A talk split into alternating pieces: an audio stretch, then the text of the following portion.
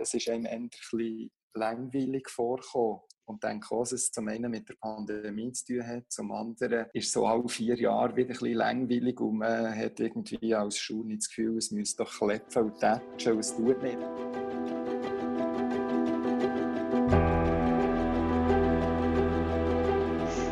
Liebe Zuhörerinnen und Zuhörer, heute haben wir in unserem Podcast BZ aus der Box zwei hochkarätige Gäste.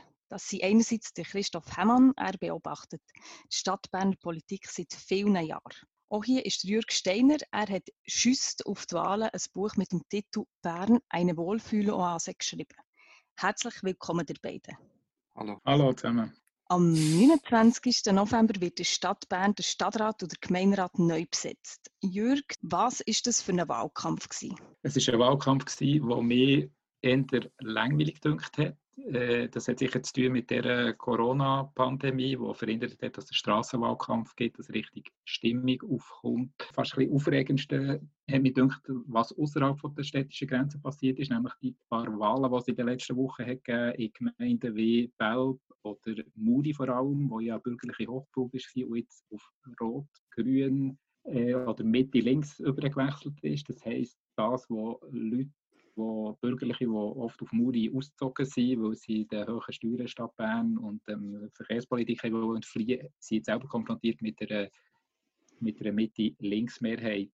Von dem her hat mich das wie äh, eigentlich das, was mich am meisten aufgewühlt hat, ist außerhalb der Stadt passiert und der Wahlkampf per se ja, hat mich eher ähm, relativ langweilig gedacht. Es ist einem bisschen langweilig vorgekommen. Und denke auch, es zum einen mit der Pandemie zu tun hat, zum anderen ist so alle vier Jahre wieder ein bisschen langweilig und man hat irgendwie als Schule nicht das Gefühl, es müsste doch klepfen und tätschen und es tut nicht. Aber im Vergleich zu vor vier Jahren ist es natürlich schon so gewesen, dass dort die RGM-Querelen, die das langjährige Bündnis ähm, fast haben explodieren für viel, viel Stoff gesorgt haben und, und etwas von dieser Art hat das Jahr nicht stattgefunden. Und alle, die im Gemeinderat wollen, scheinen sich dazu entschieden zu haben, für ihre Freundlichkeit in erster Linie wollen gewählt zu werden, kommt es mir fast ein bisschen vor. Aber was könnte sein, denke mir, wenn ich direkt auf, äh, einhaken ist, dass es aber am Wahltag selber relativ spannend könnte werden, weil es, weil es ein paar Fragezeichen gibt. Und ich finde auch wahrscheinlich nach den Wahlen könnte es relativ spannend werden, je nachdem, äh, was passiert. Also es ist, mir kommt es ähnlich vor, als wäre es so ein eine, äh, eine Art äh, Ruhe vor dem Sturm. Also der Wahlkampf ist irgendwie gar nicht so wichtig, aber was sich neu wird ergeben, könnte recht aufregend sein. Also wenn zum Beispiel die SP den einen Sitz verliert, äh, gibt es sicher ganz grosse Fragezeichen, ob das RGM-Bündnis äh, das zeitlich versegnet oder noch einmal überlebt. Das könnte recht viel in Bewegung setzen. Das sehe ich auch so, unbedingt. So eine, so eine ähm, spannende Sache wie vor vier Jahren haben wir nicht gehabt, sagst du, haben, aber hat er gleich ein bisschen Zähne gezeigt? Sie sind ja nicht alle einfach per se freundlich. Mal mehr dünkt. Also, das Personal, das in den Gemeinderat drängt, äh, habe ich tatsächlich den Eindruck, setzt auf Freundlichkeit, auf, auf, auf Brückenbauerqualitäten, darauf, dass sie mit allen können.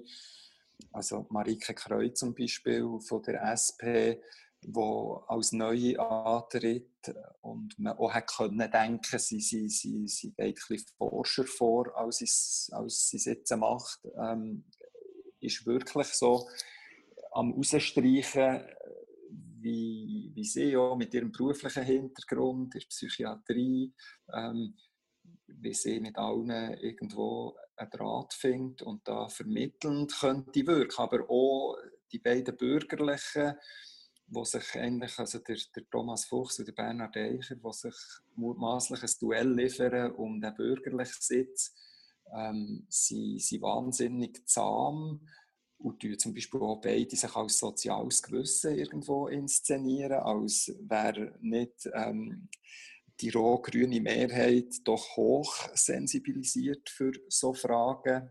Also nein, Zähne habe ich tatsächlich keine gesehen, außer ähm, mit Hochglanzlächeln, wo man sie zwischendurch zeigt. Ich finde das absolut bemerkenswert, wie, eben, wie, wie sozial sich alle geben. Also wenn man, wenn man hat Zweifel daran, dass Bern die linkste Stadt ist in der Schweiz, also wenn man den Wahlkampf sieht, ich, ich weiß eigentlich gar nicht, ist, ist jemand nicht links. Also, aber der Bernhard Eicher, der ja als in der rechten FDP, also liberalen FDPler gilt, also er fordert mehr Staatsunterstützung für Bedürftige, für, äh, für Notschlafstellen und so Sachen. Also denke ich eigentlich auf keinen Fall eine Forderung, die, ein Liberaler machen, macht sie aber gleich. Und, und oder Thomas Fuchs, der äh, in allen möglichen Vereinen ist und wirklich die sozialen Kurse vorkommt. Das finde ich eigentlich das Bemerkenswerteste an diesem Wahlkampf, wie ja, eigentlich die Absenz von einem richtigen Konservativen oder einer Konservativen.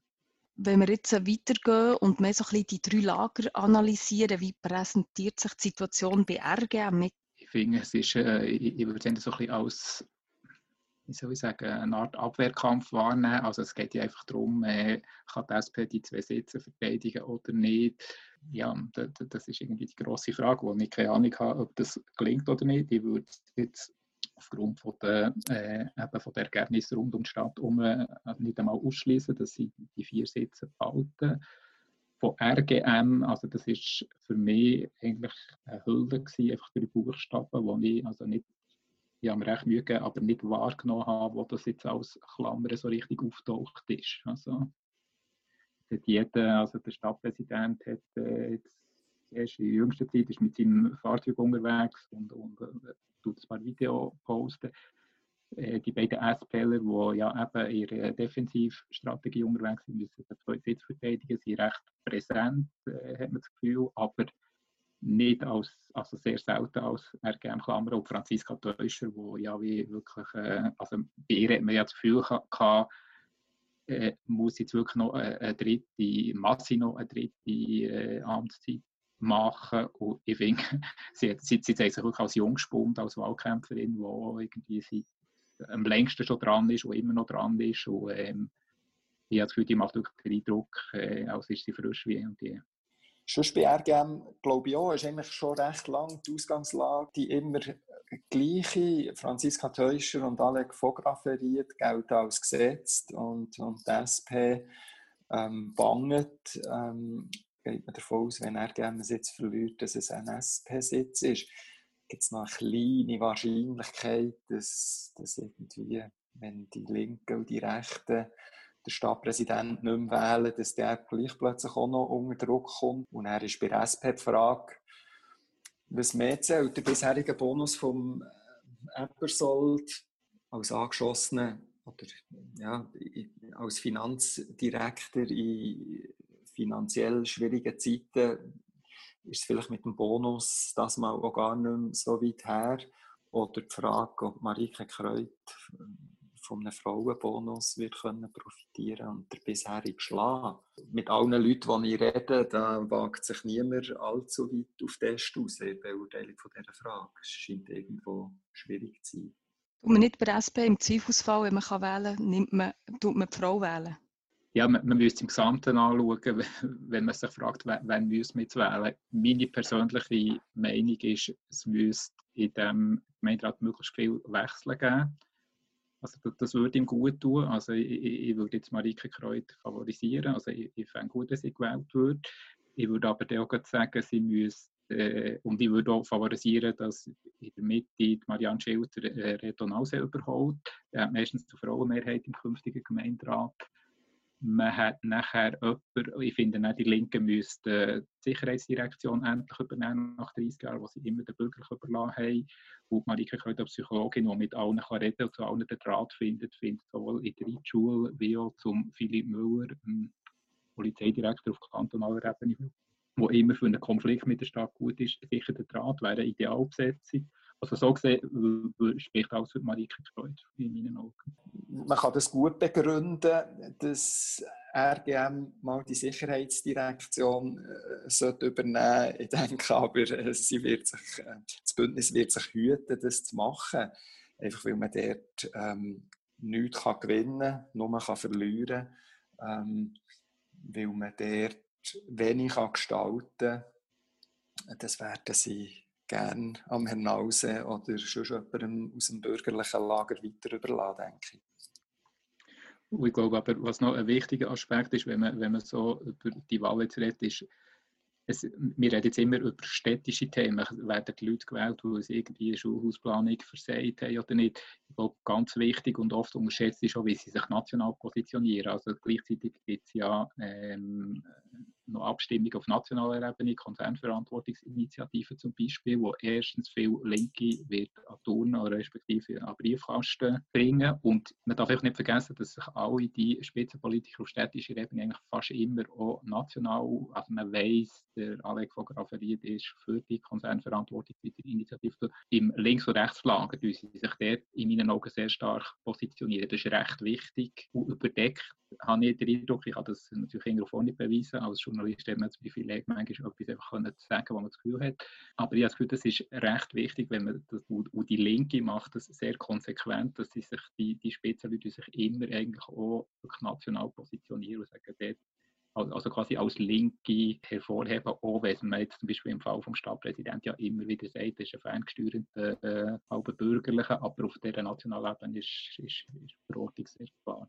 Und ich glaube, das ist sehr wichtig für das Wahlergebnis schlussendlich. Kurz noch zur Mitte. Der hat schon ein bisschen gesagt, wie groß ist denn überhaupt die Chance von Marianne Schild gegen den bisherigen Gemeinderat Reto Nause können zu gewinnen? Ich meine, was die Sprengkraft von dem Ganzen ist, ist, dass der Reto Nause eine Mini-Partei angehört, die, wenn ich jetzt richtig im Kopf habe, glaube 2,5% Wähleranteil hat.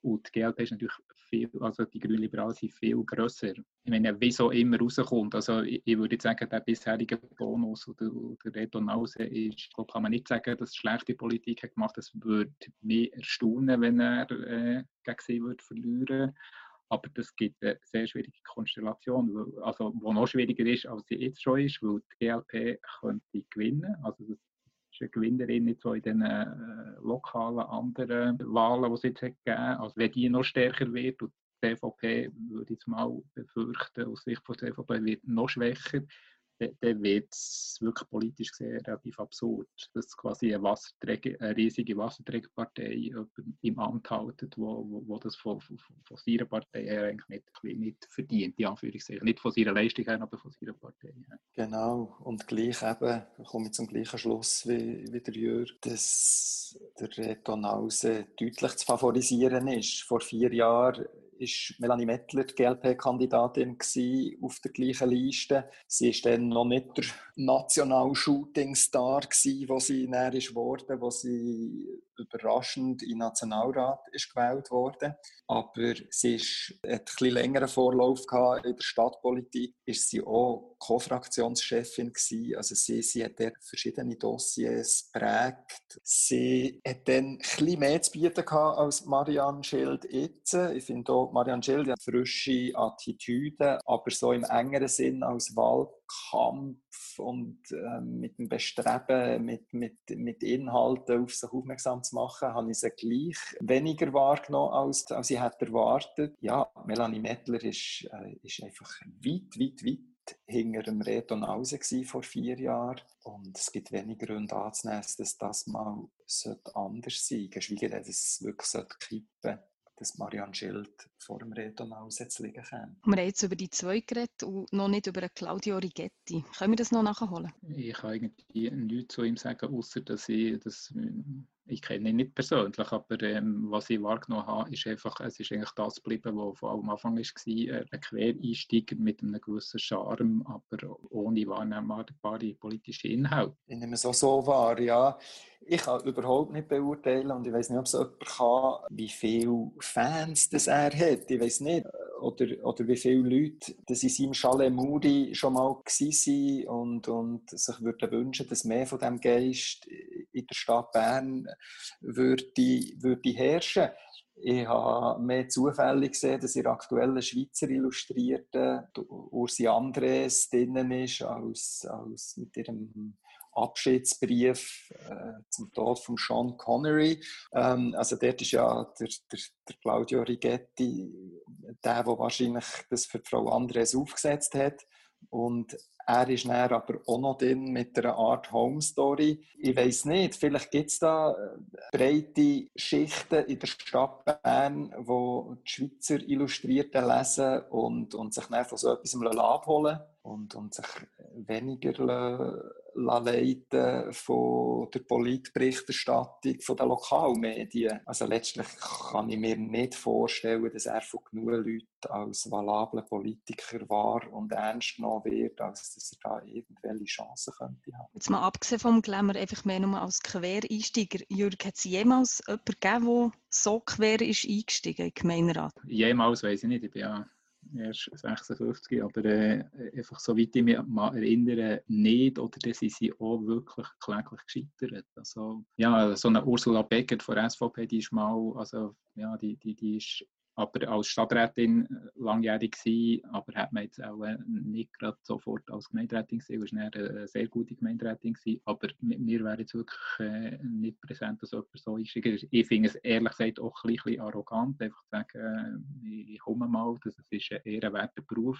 Gemeinderat sein, wo man auch ein bisschen lernen in meinen Augen, wo gewisse Anforderungen stellt, die man nicht einfach kann. Bei den Bürgerlichen heisst es Thomas Fuchs gegen Bernie Eicher. Wie sieht es dort aus?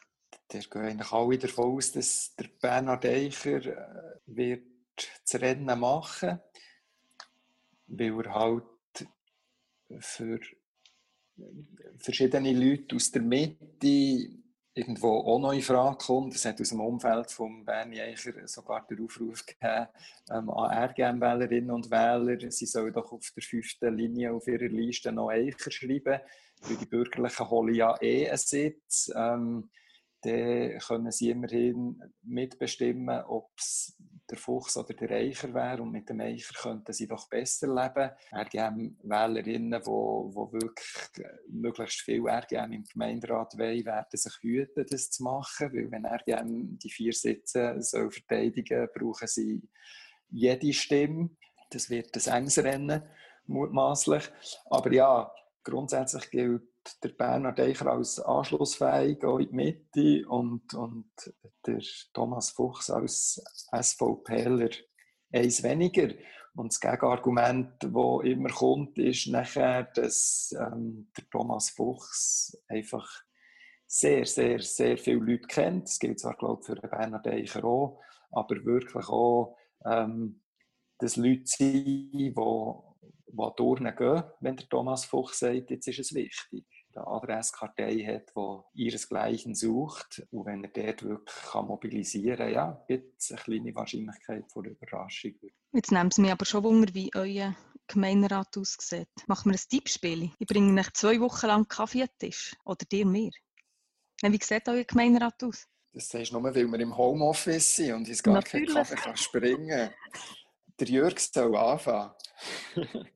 Also, mein Gemeinderat, ich kann mehr einen Wunschgemeinderat formulieren als einen, wo, wo ich, also der würde bestehen aus der Marianne Schild, der Marike Kreut und Franziska Teuscher, ähm, Bernhard Eicher und ähm, Alec von Grafferiet.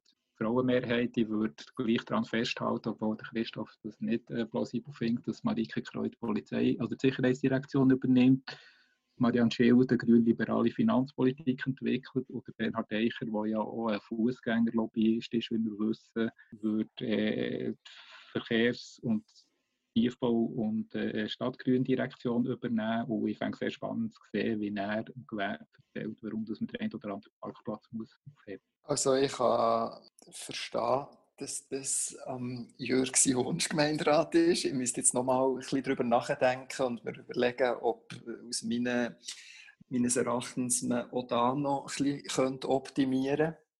Aber ich halte mich jetzt ein bisschen strenger die Vorgabe von, was erachte ich als am wahrscheinlichsten und würde sagen, die beiden Grünen von Grafferiet Heuscher werden wiedergewählt. Exponiere mich jetzt gleich, dass ich sage, Marike Kreut verdrängt der Michael Ebersold. Er verliert den Sitz zugunsten von Bernhard Eicher, wo der Thomas Fuchs schlägt und der Reto Nause verteidigt seinen Sitz. Das letzte Mal, bevor er wegen der Amtszeitbeschränkung nicht mehr darf antreten macht auch noch die Jahre 13, 14, 15 und 16 voll in der Stadtregierung. Und voilà, dann hätten wir die fünf. Wunderbar. Es wird Was ja sagst du, Claudia? Mein Wunsch wäre auch eine Frauenmehrheit. In diesem Fall sind schon drei besetzt. Der Bernie Eicher und hm, Alec Vograferiet bleibt Stadtpräsident. So würde mein Gemeinderat aussehen. Und ich möchte aber, dass Marianne Schild würde die Sicherheitsdirektion übernehmen Ich glaube, die könnte das gut. Wahrscheinlich wird einfach jemand die Sicherheitsdirektion übernehmen. Ich bleibe dabei, wo, wo am Schluss der muss, weil alles andere vergeben ist. Mhm. Aber äh, wir werden es sehen. Genau, Ausser wir für wollen. Wer Ich finde, alles. also das, das finde ich einfach gleich, möchte ich noch schnell sagen, es gibt schon, es gibt ja berühmte linke Sicherheitsdirektoren. Ich, ich- finde, das, das ist so ein Diktum, wo mich, äh, wo ich wirklich, also ich, ich glaube es der Analyse her schon auch, dass es vielleicht auf das wird rauslaufen, aber ich finde es wirklich schlecht. Ich finde, äh, es ist eine der konfliktträchtigsten Direktionen trotz allem. Man, kann wenn man es gut macht, dann ist Gefühl, kann man gleich recht viel gewinnen. Das wird total unterschätzt in mir noch. Ich würde jetzt behaupten, die, die historischen grossen Figuren, die sich den Status in der Polizeidirektion erarbeitet haben, haben auch noch eine eigene Stadtpolizei gehabt, was es in Bern halt nicht mehr ist. Also es ist ehrlich gesagt ähm, schon ein kleine, eine halbe Portion von der Direktion, schon nur äh, was die Grösse anbelangt. Ähm, der Tierpark ist dort angesiedelt, ist aber auch ähm, weitgehend autonom in seinem Wirken. Ähm, eben, man, kann, man kann irgendwie eine Markung ähm, über Polizeieinsätze reden, wo, wo man letztlich begrenzten Einfluss hat darauf.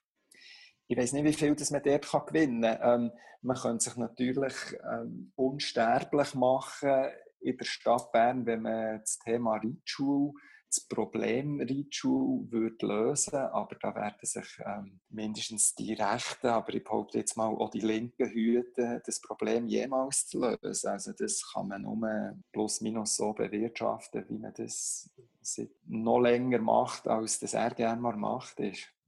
Ja, aber wir können uns vielleicht auf eine Formel einigen. Ich finde, wenn, wenn es wieder ein äh, 4-1 gäbe, also was ja, das haben wir jetzt ja nicht so richtig gesagt, das ist ja schon auch denkbar, oder? Also so ausgeschlossen ist nicht, dass zum Beispiel der Redo, die Frage nicht ist, Reto Nause oder Marianne Schild, sondern gar niemand von beiden. Mhm. ist auch denkbar. Und ich finde dann, wenn man es dann wieder so macht, dass man dann der, quasi der einzige äh, Soldat, der nicht rot-grün Mitte ist, äh, wieder auf die äh, un relativ unwichtige Direktion tut, das finde ich wirklich äh, unter keinem Titel mehr gut. Oder? Also ich verstehe, dass es dass jemand vielleicht stinkt machen, aber da muss man auch ein bisschen überlegen, ob man, ob man die Direktionen noch mal ein bisschen will, will justieren ob die wirklich intelligent verteilt sind. Aber also nicht das Risiko, dass das wirklich der, der Einzige, wo, wo, oder die Einzige, die wo, wo noch so ein bisschen andere Stimme reinbringt, dann marginalisiert wird, auch von dem her, das finde ich wirklich, das ist jetzt viel zu lang schon so und es sollte wirklich unter, unter also das sage ich jetzt nicht aus, was mir persönlich politisch lieber ist, sondern aus einer Funktionstüchtigkeit von dieser Stadt, äh, wo sich, wo,